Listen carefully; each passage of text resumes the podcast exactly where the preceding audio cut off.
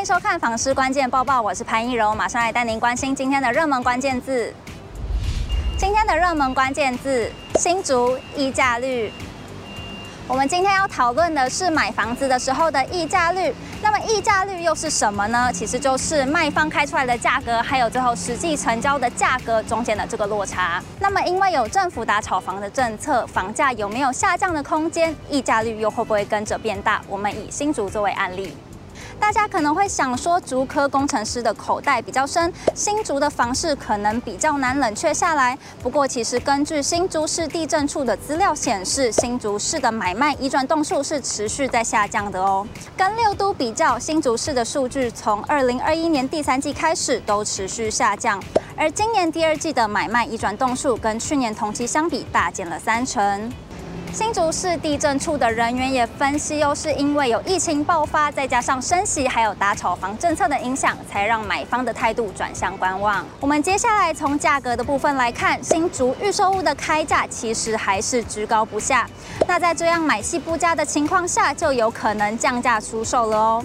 而资料也显示，新竹预售屋的成交价确实也有下降的趋势，溢价空间达到了百分之十五到百分之二十，表示在新竹买房子。确实是有越来越便宜的趋势。今天的精选新闻持续来关心房市买气转凉的消息。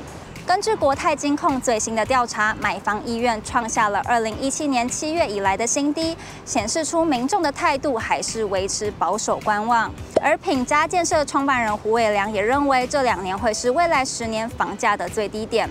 如果是刚需族，现在就是绝佳的机会。不把握的话，日后很有可能会后悔。不过，他也表示，在全球通膨的情况下，房屋新建成本不断上涨，预售屋房价已经没有下跌的空间，所以要低价买进的方式只适合二手房。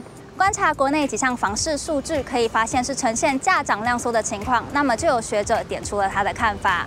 学者张定轩表示，他观察了最近的房市怪现象，并寻找根本的原因。他认为，现今房市推案的怪现象包含了逆天开价、诡异的格局，还有不生蛋的区位。而他认为，如果未来央行在进行金融调整的时候没有跟上欧美国家的脚步，只会使物价压力越来越大。要让房价下跌是缘木求鱼。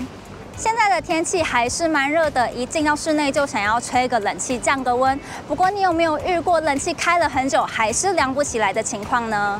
有一名网友说，他租屋处的房子开了一个小时，冷气还是不凉，所以他决定打开冷气机看一下出风口，结果看到除了有黑黑的脏污，还有看起来一个一个的小洞，让他吓一大跳，是不是有什么东西的巢穴啊？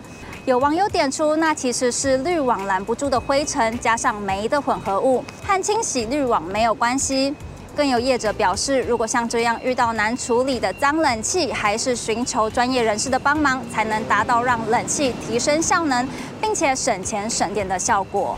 今天的买房卖房，我想问，有网友提到了关于外水外电的问题。这位网友最近刚交屋，自地自建的建商却向他收取外水外电的费用。虽然政府法规是规定卖方支付，但建商还是坚持要收取，该怎么办呢？网友指出，应该依照买卖契约为主。不过，如果买卖契约上没有注明，当然是依照法规。不过，如果想要以和为贵，可以申请调解，或者是找消费者保护处协助处理。如果你喜欢今天的影片，不要忘记按赞、订阅、分享，还有开启小铃铛，也不要忘记点开下方资讯栏的链接，了解更多新闻内容。